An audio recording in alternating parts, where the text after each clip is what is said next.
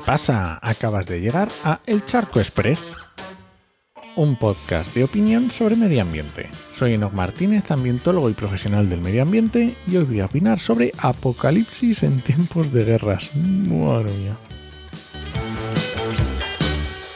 Hoy quiero hacer un charco cortito con una reflexión y que me digas si tú también lo ves así o si ya lo habías pensado y cómo te influye en tu día a día, ¿vale? Y es que con la guerra de Ucrania y ahora el exterminio contra el pueblo palestino, que tampoco es de ahora, pero bueno, parece que la guerra esta vez nos está llegando más cerca. Hablando desde mi posición y posiblemente la tuya de español y de europeo. Pues la realidad de personas que sufren nos llega de forma diferente y es posible que nos impacte más. Y digo que nos llega de forma diferente porque no podemos obviar que tenemos dramas muy cercanos como puede ser la inmigración, las colas del hambre de personas que en España están bajando el nivel de la pobreza, pero que por ser más frecuentes uno se termina insensibilizando. ¿Y qué tiene que ver esto con el medio ambiente, no?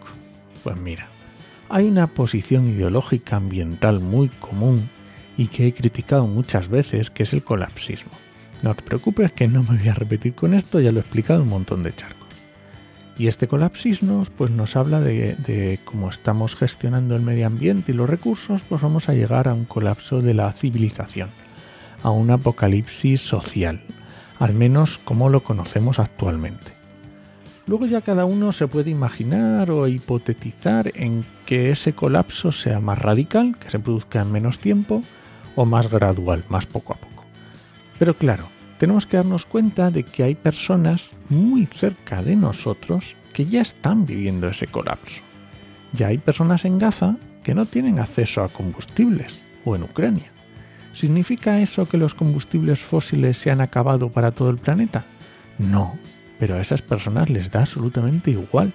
Para ellos es como si se hubiera acabado en todo el planeta.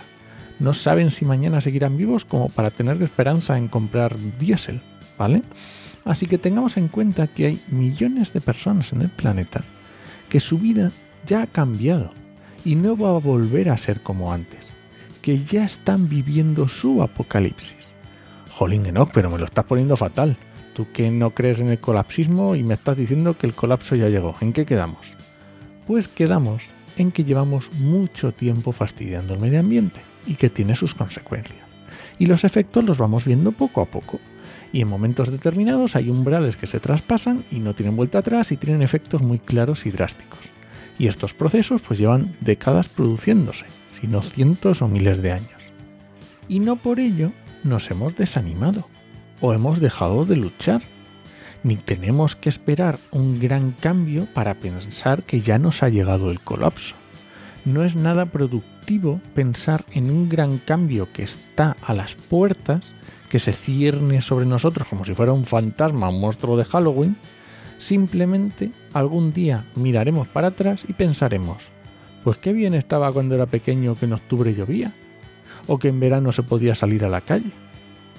Y lo importante es no insensibilizarse contra esos cambios paulatinos, seguir haciendo todo lo que esté en nuestra mano para ser más sostenibles y si es posible convencer a los que están a nuestro lado para que lo hagan también, para que pongan su granito de arena, pues genial.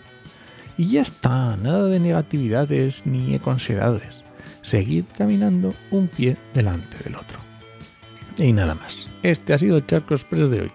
Lo encuentras en Podcastidae o en elcharco.es. Y si alguien te pregunta, no lo dudes, te lo dijo en HMM. Nos escuchamos. de preguntarme y responderme yo solo queda un poco raro, la verdad. Pero me niego a meter una voz robótica mm, que me pregunte. Paso.